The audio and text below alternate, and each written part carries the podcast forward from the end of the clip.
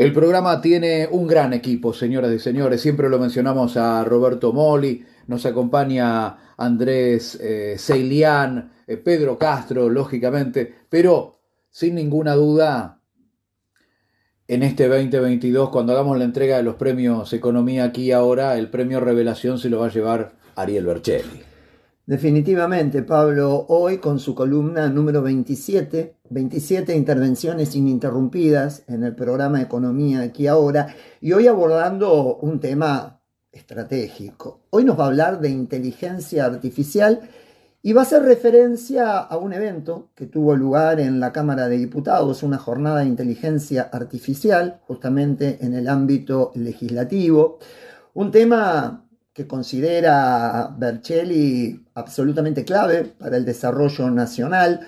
No podemos obviarlo, realmente hay que entrarle de una vez por todas porque las consecuencias estratégicas para el país no serían menores. Escuchémoslo. Totalmente. Ariel Bercelli con B corta, C, E y doble L. Búsquenlo porque tiene su propia página y ahí vuelca todos los micros y además escribe, hace algunas reflexiones. Ha pasado por la agencia Telam y hoy engalana economía aquí y ahora.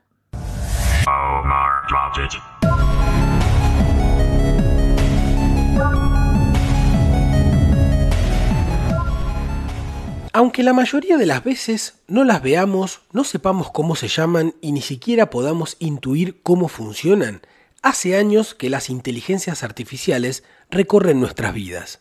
La pandemia y aún más la post-pandemia están marcando un uso intensivo de estos desarrollos para todo tipo de dispositivos, teléfonos móviles, computadoras, vehículos autónomos, redes sociales, compras en línea, videovigilancia, entre muchos otros. Ante semejante masividad y con promesas de grandes beneficios, se encienden algunas luces de alarma. ¿Habrá llegado el tiempo de regular las inteligencias artificiales en la República Argentina?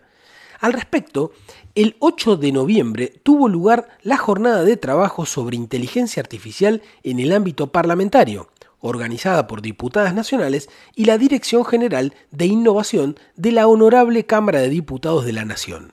La jornada se realizó de manera híbrida, tanto presencial en el Salón Delia Parodi como de manera remota. Hay un video disponible.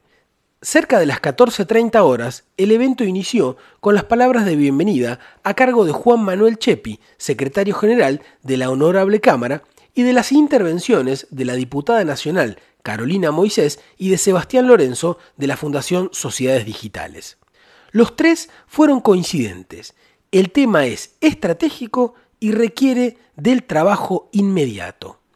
Además de la mesa de apertura, la jornada de trabajo contó con dos paneles temáticos e invitados de España y Brasil el primero sobre inteligencia artificial y labor legislativa y el segundo sobre los enormes desafíos de legislar sobre inteligencias artificiales. Pero, ¿qué tan compleja es esta tarea? Con el correr de los minutos, las y los diferentes ponentes fueron delineando los temas.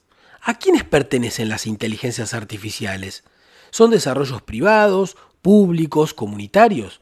pueden vulnerar la autodeterminación informativa de personas y poblaciones y así afectar las democracias? ¿Tenemos desarrollos nacionales? Sobrevolaron más preguntas y, claro, también algunas respuestas. Al final de la jornada quedó claro que los desarrollos nacionales en inteligencia artificial podrían ser clave, un soplo vivificante para el fortalecimiento del Estado y el aumento de la calidad de vida de nuestro pueblo.